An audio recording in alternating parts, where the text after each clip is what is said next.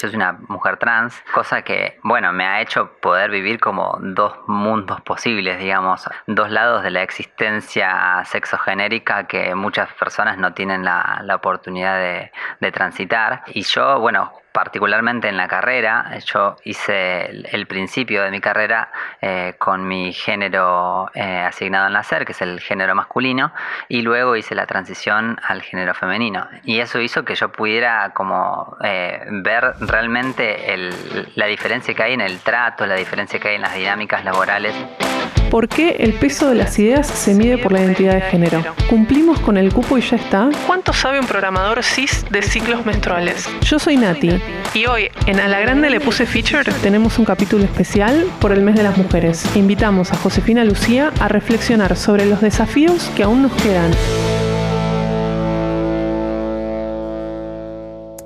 Mi nombre es Luli, bueno, Lucía Cáceres, yo soy eh, desarrolladora, trabajo como full stack developer desde hace 10 años, un poco más, en realidad 12 años, em, y ahora estoy trabajando em, como contractor. Este mes o el día que, que de repente convierte a esta esta fecha en un, en un, mes, de las mujeres también muchas veces se confunde, ¿no? Y aparecen estas ideas de, que es una celebración o es algo para, para felicitar gente y realmente no lo es justamente por esto, porque estamos recordando esta lucha, como alguien ha dicho alguna vez, no, las luchas no son fáciles, pero si hay que luchar es porque hay derechos que están vulnerados, hay derechos que, que no son iguales para, para, todas las personas y con eso tiene que ver. Entonces es como más un tema conmemorativo y, y de reflexión, ¿no? Que, necesariamente de celebración.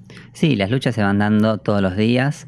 Eh, digamos, este es un momento como para poder eh, llamar la atención de que esta se viene dando, esta y no otra en particular. Eh, pero digamos, hay muchas luchas que se están dando constantemente y bueno, no es una cuestión de prestarle atención en un día o en un único momento del año, sino que saber que es algo que tenemos que estar alertas, que tenemos que estar defendiendo ciertos derechos conquistados a cada hora, a cada minuto del resto de nuestra vida.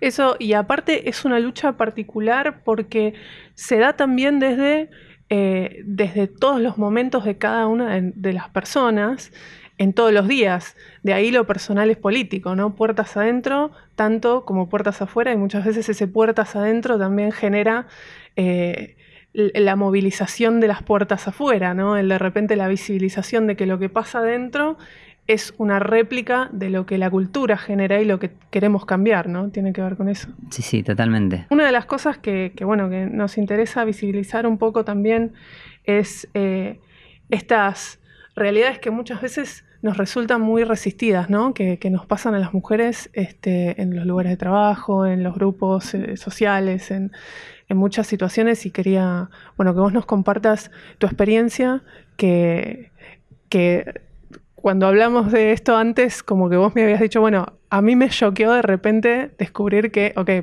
vos lo describiste especialmente como diciendo, ok, ah, esto es ser mujer, ahora, ahora me toca esto, ¿no?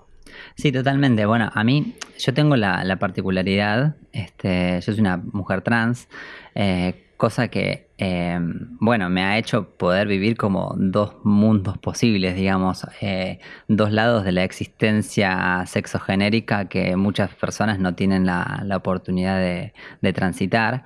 Eh, y yo, bueno, particularmente en la carrera, yo hice el, principio de mi carrera eh, con mi género eh, asignado al nacer, que es el género masculino, y luego hice la transición al género femenino. Eh, y eso hizo que yo pudiera como ver realmente la diferencia que hay en el trato, la diferencia que hay en las dinámicas laborales, la, la diferencia que hay en la en la manera en la cual el mundo se presenta ante vos de acuerdo al género y al nombre que vos utilices o, la manera de presentarte ante los ojos de las demás personas.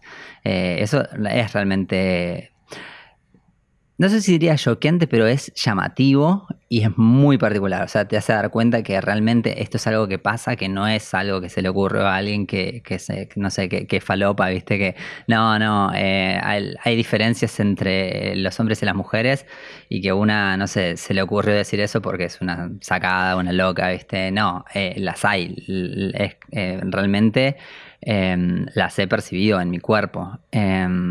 Y bueno, de tanto así como tener que alejarme de un espacio donde yo estaba, del que yo formaba parte, un espacio laboral, una empresa donde yo trabajaba, y tener que irme por darme cuenta que, que un espacio que yo consideraba en su momento como amigable, seguro, eh, se iba transformando en todo lo contrario. Totalmente hostil y expulsante o Totalmente, sí. Me, a mí me pasó de, que las charlas eh, que, teníamos me eran inofensivas, porque bueno, claro, no te tocan. Y de repente cuando te empiezan a tocar las charlas te das cuenta que, ah, bueno, em, esto es, no es nada inofensivo, esto es totalmente ofensivo. Tal cual. ¿Y te acuerdas de alguna en particular, algún hecho, alguna experiencia en particular? Bueno, es que en realidad hay ciertas charlas que se tienen únicamente cuando vos sos parte de ciertas disidencias, este, o cuando se mencionan ciertas disidencias. Entonces, si vos no, no formás parte este, de, ciertos grupos, como que nada, te pasa por el costado, hasta que de repente te das cuenta que no, bueno, eh, cuando dicen los trolos tal cosa o no, ese puto, eh, perdón, no sé si, si después le quieren poner un blip, el blip. No, hay, ningún problema, eh, pero bueno, y de repente te das cuenta, che, ¿qué pasa con ese puto? ¿No? Como, ¿qué onda? Em, y nada, ciertas charlas como, em, nada, de, qué cosas, eh, qué posturas vas tomando vos eh, y y como ciertas posturas, posturas que parecen como que están radicalizadas y parece que, es como, no sé, como, no, amigo, ¿qué estás haciendo? ¿Viste? Como de repente cuando vos empecé, cuando yo empecé a transicionar, eh, al principio, como que lo que primero te cambia es el chip en la cabeza, no, no, es ni el cuerpo ni la, ni la mirada de las otras personas hacia vos, pero empezás de repente la cabeza te cambia y empezás a cuestionar ciertas cosas, empezás a como sostener ciertas ideas, ciertas banderas y es como como que te cambiaste de equipo, ¿viste? De repente. Es como, ¿qué haces defendiendo a Mbappé? ¿viste? ¿No? Es como de repente. Eh, o, bueno, pero pasa en todo, pasa en todo y vos no te das cuenta. no sé, a mí me pasa, yo soy recontra futbolera, siempre fui recontra futbolera. Y nada, estamos festejando el mundial y de repente los cánticos contra Mbappé son de tono el, el, el, el cometrabas de Mbappé y es como, ¿qué onda con esto? Che, o sea, yo soy una traba que le gusta el fútbol y no tengo, o sea, no me parece que sea un insulto que Mbappé salga con una chica trans. Tal cual. Y bueno, este tipo de cuestiones así ocurren constantemente. Y de repente fue eso, encontrar que en el espacio laboral, donde, no sé, en cada break, en cada almuerzo teníamos charlas, eh, charlas que antes me resultaban como inofensivas empezaron a ser eh, muchísimo más eh, personales, eh, em, me empezaron a molestar mucho más. Y violentas, por supuesto. Bueno, muchas veces los espacios en donde a vos también, también circulás, que son los espacios en donde abrimos a formación o a tratar de, justamente explicar estos temas cuando, cuando hablamos de esto, muchas veces lo que vuelve es bueno, pero es un chiste. Y lo que yo trato de explicar en ese caso es, bueno, pero cuando el chiste se vuelve sistemáticamente sobre algo que vos sos, ya deja de ser un chiste, porque es lo mismo que yo en vez de decir, no sé, supone, ¿qué, pasaría si en vez de decirle cometrabas dijéramos, ah, no, no seas hombre, sos un hombre, ves que sos un hombre, sos un hombre, sos un tipo, qué tipo, que sos... Bueno, cuando eso se vuelve y escala y se, se, se acumula, la persona va a venir un, señor y me va a decir, hey, pará, yo soy un tipo, ¿qué pasa con esto? ¿Qué está mal de ser tipo? Claro. Bueno, lo mismo se, se traduce en cuando hablamos de eh, Cometraba, o bueno, hubieron varios cánticos de ese estilo, o también de repente te dicen, ah, ves, no seas nena, ves que sos una nena, etcétera, etcétera. Bueno, esos son el tipo de situaciones que parece que no, porque cuando, es, cuando hablamos de que son micromachismos o son más sutiles porque están entramados en la cultura, queremos decir esto, queremos decir Parece que no, pero sí. O sea, eso de a poco sabemos que no va a ser de un día para el otro, pero son el tipo de cosas que de repente te vuelven espacios hostiles para las personas que son target de esos comentarios. ¿no? Sí, sí, y personas que te hablaban que, no sé, tenían la mejor onda con vos y de repente ya no tienen la mejor onda con vos, no les interesa. Estás en el otro equipo. Estás en otro equipo, no, no, este, ahí pasó algo Este, y vos te das cuenta que no tenés ganas de pelearla tampoco. Es como, allá vos, no tengo yo tampoco muchas ganas de seguir manteniendo vínculo con vos. Este, y bueno, se, dan esas distancias. Personas con las que está todo bien y mágicamente, afortunadamente, personas que van apareciendo que son del nuevo camino que, vas construyendo y que bueno, te vas dando cuenta de que esto que decíamos, de que hay eh, un espacio eh, en disputa y que por el cual tenemos que luchar. Este, y por suerte tenemos muchas personas que estamos dispuestas a, dar esa batalla, ¿no? A hacerlo, totalmente. Eh, y también siendo, siendo mujeres en espacios esencialmente masculinos, como son tecnología, bueno, ciencias y demás, que de repente no, nuestras voces no se escuchan tanto, ¿no? De repente es como, bueno, vos estás hablando o intervenís y bueno, es como que la interrupción hacia, hacia las mujeres está como más, eh, más, no sé, normalizada. O, bueno, a mí me ha pasado también de decir, de dar una opinión y decir, che, me parece que esto es así, nadie. Y de repente alguien más lo dice y es como, ah, sí, claro, tiene razón. ese, ese alguien era, era un señor, ¿no? Totalmente. No, me ha pasado eh, eso y, puedo dar la comparación, lo que te decía antes, de antes no me pasaba, esto son cosas de, che, esto antes no me pasaba. Cosas que van también en el plano laboral y en el plano social, como, bueno, eh, darte cuenta que eh, ahora cuando sales a la calle no te sentís tan segura como te sentías antes. Es decir, este, eso es algo real. Vos eh, te criás como hombre sabiendo que la calle es tuya. Es tuya, es tuya. Como no, no hay ningún problema, te puedes quedar hasta la hora que quieras. Mira, salvo que, que, no sé, te, estás en algún barrio así medio, medio picante, decís, bueno, por ahí me chorean, pero no tenés demasiados eh, miedos muy superiores a eso, ¿no? Eh, pero bueno, ¿qué pasa? De repente eh, el miedo es otro ahora y la, hora de, volver a casa es otra este, y el avisarle a una amiga que llegaste es imprescindible. Bueno, ese tipo de cosas pasan que, y nada, te vas dando cuenta de los cambios en la sociedad y también pasan, en como decís vos, en el plano laboral. Antes eh, yo hablaba y, bueno, sentía que mi voz tenía más peso, tenía este, otra, otra sonoridad, tenía otra, este, otra recepción y, hoy en día siento que pesa menos, siento que hay menos... Em, eh, como menos duda a la hora de querer robarme una idea.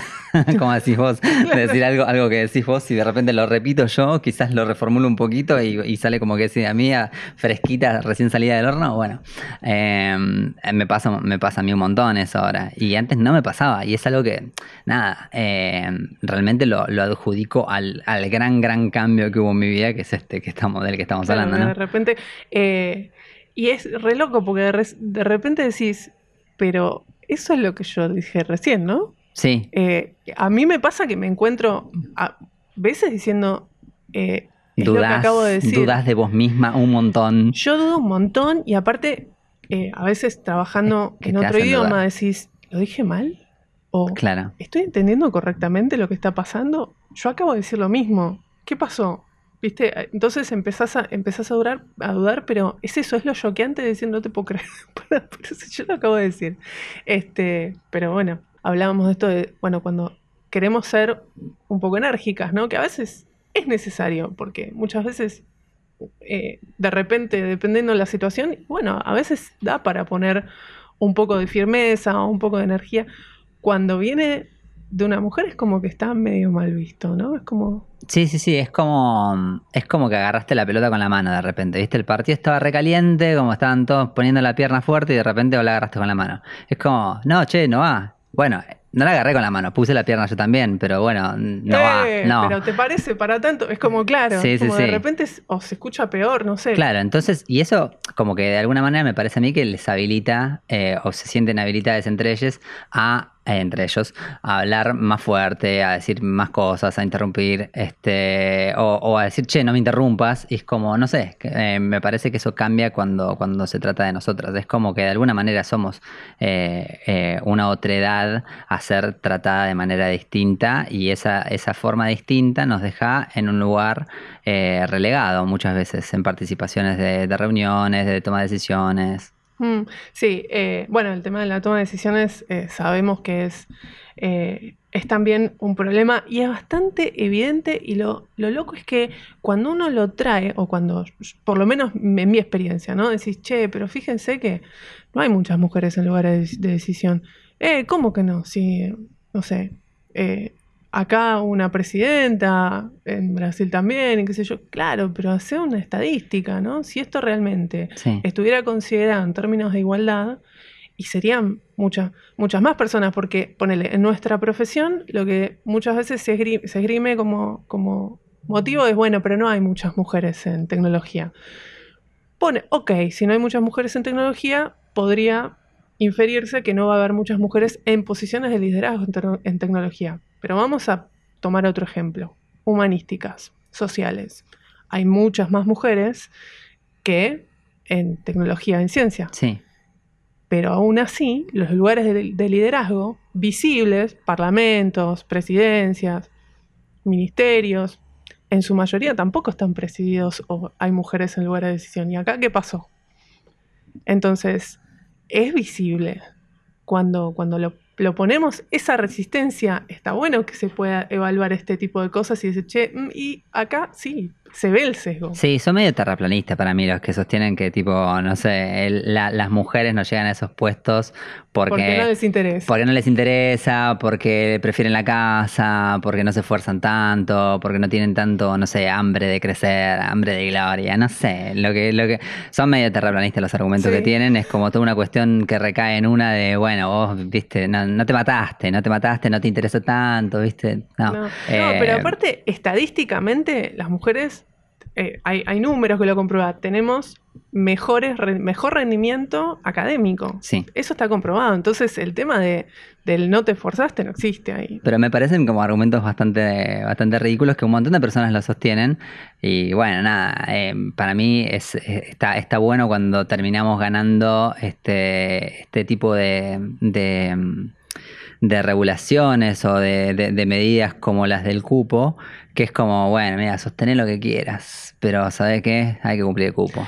Ahí está. Y el cupo también se vuelve muchas veces eh, polémico, pero, pero bueno, hablemos de eso, porque por un lado tenemos las leyes de cupo que vienen a, en realidad, a saldar una deuda, ¿no? Esas leyes de cupo, porque muchas veces también las posiciones resistentes de esto te dicen, ah, bueno, pero no, porque las personas tienen que llegar a estos lugares por una cuestión meritoria y ahí aparece la meritocracia. Nos vamos a ir en otro lugar. Pero. ¿Están ahí porque se lo merecen o, porque, pusieron, el, pusieron el, cupo? Pero ahí la pregunta que tendríamos que poder hacernos es: ¿y suponete qué es mérito? ¿Mérito es tener experiencia? ¿Saber hacer laburo porque vos tenés experiencia? Bueno, pero si yo te excluí sistemáticamente de un espacio laboral, ¿en dónde vas a hacer esa experiencia? ¿Cómo hacemos para que puedas llegar con la misma experiencia que otra persona. Te tengo que abrir ese espacio. Muchas veces, muchas veces no, como en lugares como, como en este, tengo que generarlo a la fuerza. La ley tiene que venir a proteger a estas personas que fueron excluidas para que puedan tener esta experiencia y, seguir laburando. Sí, sí, es para mí es eh, cuando una como que se, se ve una, una, correlación entre ese tipo de pensamiento de, eh, bueno, eh, no necesitas un cupo, eh, como, bueno, no necesitas, la, la, gente pobre no necesita ayuda porque a mí nadie me regaló nada. Es una postura como altamente individualista que lo único que piensa es en, bueno, sale si quien pueda, yo pude, pude yo pude, yo estoy bien. Ya está. Entonces, si yo pude, vos también debes poder. Y si no puede, bueno, jodete. Es básicamente lo, que, lo que piensa esa gente. Que bueno, eh, entiendo que lo piensen. Nada, no, está mal pensar eh, que, que, cada uno piense lo que quiera. Yo pienso distinto, vos pensás distinto, claramente. Pensamos que eh, hay situaciones que, son de desigualdad, que son raigales en la sociedad y que eh, nadie tiene la culpa de haber nacido en una situación de miseria, de exclusión. Entonces, eh, la sociedad debe tomar los recaudos necesarios para que eso no pase más y compensar a las personas que han nacido en esa situación y hoy en día se encuentran en una situación desfavorable. Tal cual, y aparte ahí vamos a la diferencia entre, digamos, igualdad y equidad, ¿no? Porque es lo que estamos hablando. Igualdad es, bueno, a todas las personas le damos lo mismo, pero si todas esas personas no están en el mismo punto de partida y realmente darles exactamente lo mismo, nos, va a haber algunas personas que les sirva porque parten de un lugar y va a haber otras que no. Porque ponele, muchas veces decimos, bueno, la educación es pública, ¿no? Entonces todo el mundo tiene acceso. Y no es así.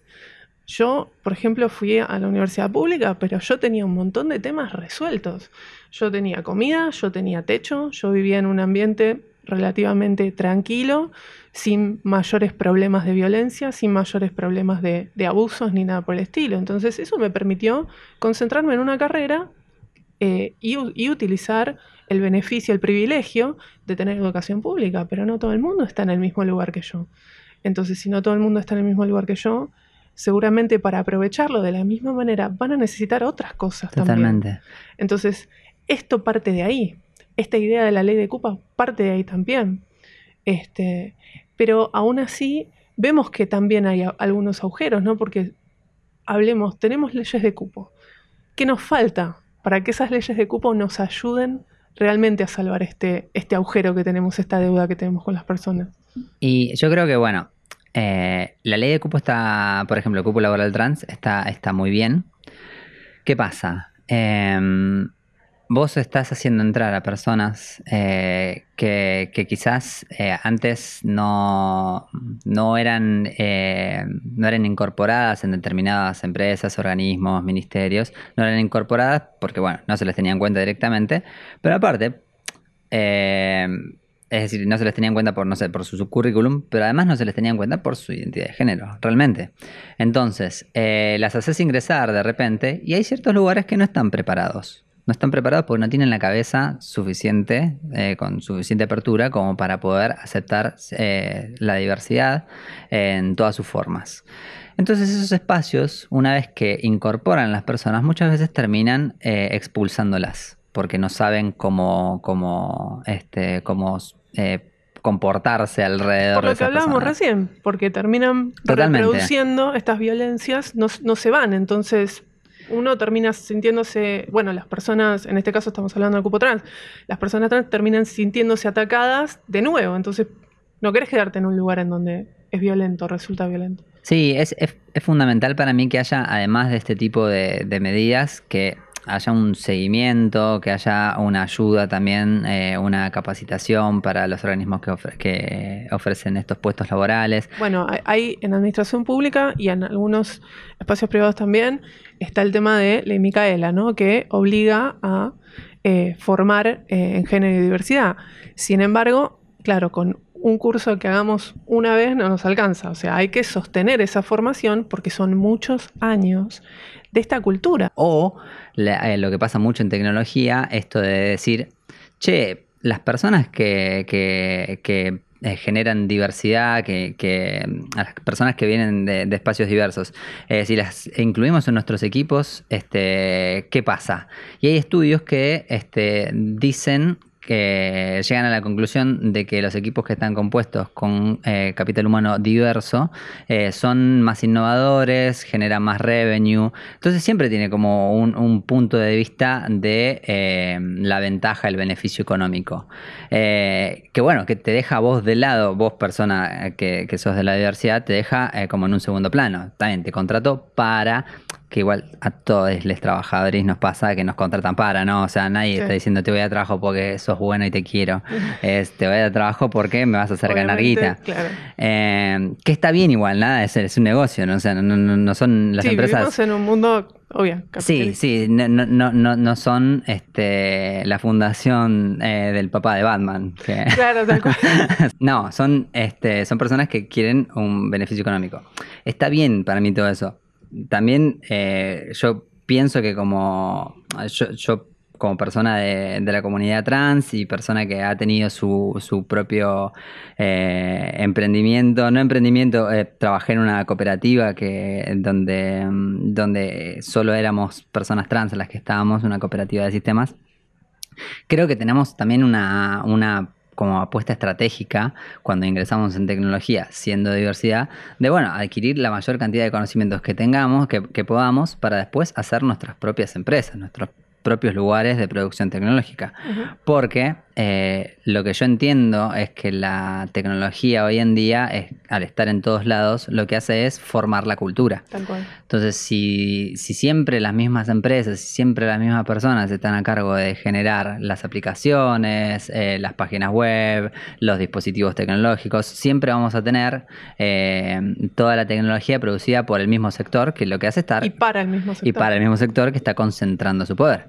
Sí. Entonces no, no tenemos ningún tipo de soberanía tecnológica. Entonces me parece a mí que es una apuesta, decía, estratégica, la de que in- nos, eh, nos podamos eh, meter en el mundo de tecnología como diversidad eh, y hacer un poco esto lo que decía, de, bueno, vos entraste por el cupo, formate y después no vas a necesitar más el cupo. Bueno, lo mismo, acá entramos por una cuestión de que a la empresa le sirve, de que a la empresa le damos más plata, listo, fenómeno. Una vez que más o menos podemos este, manejarnos nosotros mismos, busquemos algo que nos representa, busquemos algo que esté piola y trabajemos para producir tecnología, que no es otra cosa que cultura, para nuestra comunidad.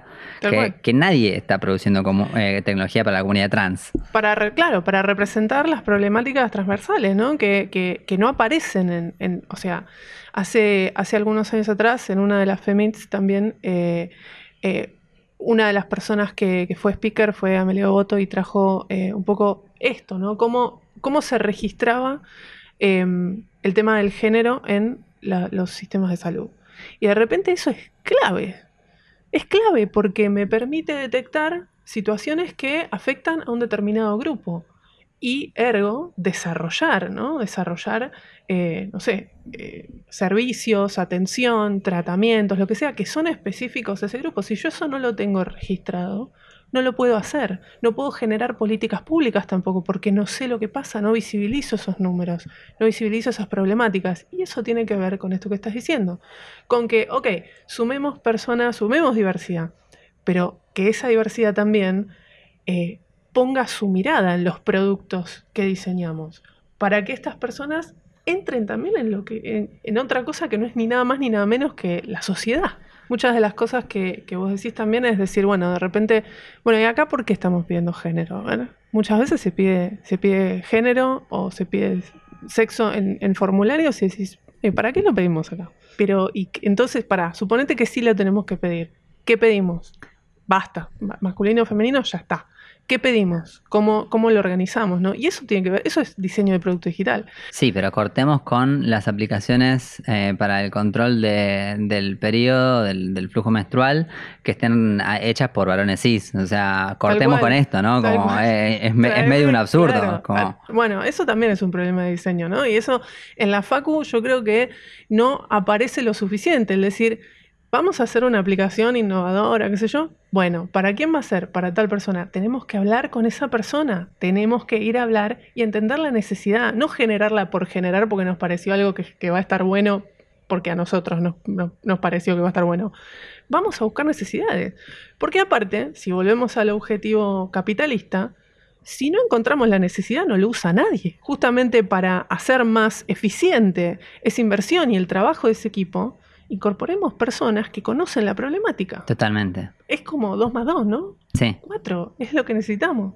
Este, y Luli, ¿qué te parece que, bueno, medio que lo fuimos hablando todo, pero ¿qué te parece que podemos hacer concretamente para materializar efectivamente estas políticas de diversidad, sea en el sector privado o en el sector público? Quiz- Quizás estaría bueno como perder algún que otro privilegio este, para que otras personas puedan comer un poco más de la torta, ¿no? Pienso que es eso, como ser solidarias, como eh, dar esa, eh, dar la discusión, la batalla en esos términos, como, che, no seas egoísta, como compartir un poco que, que, que la verdad es que hay gente que está mucho peor que vos. Esto, esto que charlábamos me parece fundamental, dar espacios que no simplemente sea, bueno, entraste, genial, eh, nos vimos, sino que sea un, bueno, ¿cómo estás? ¿Qué podemos hacer?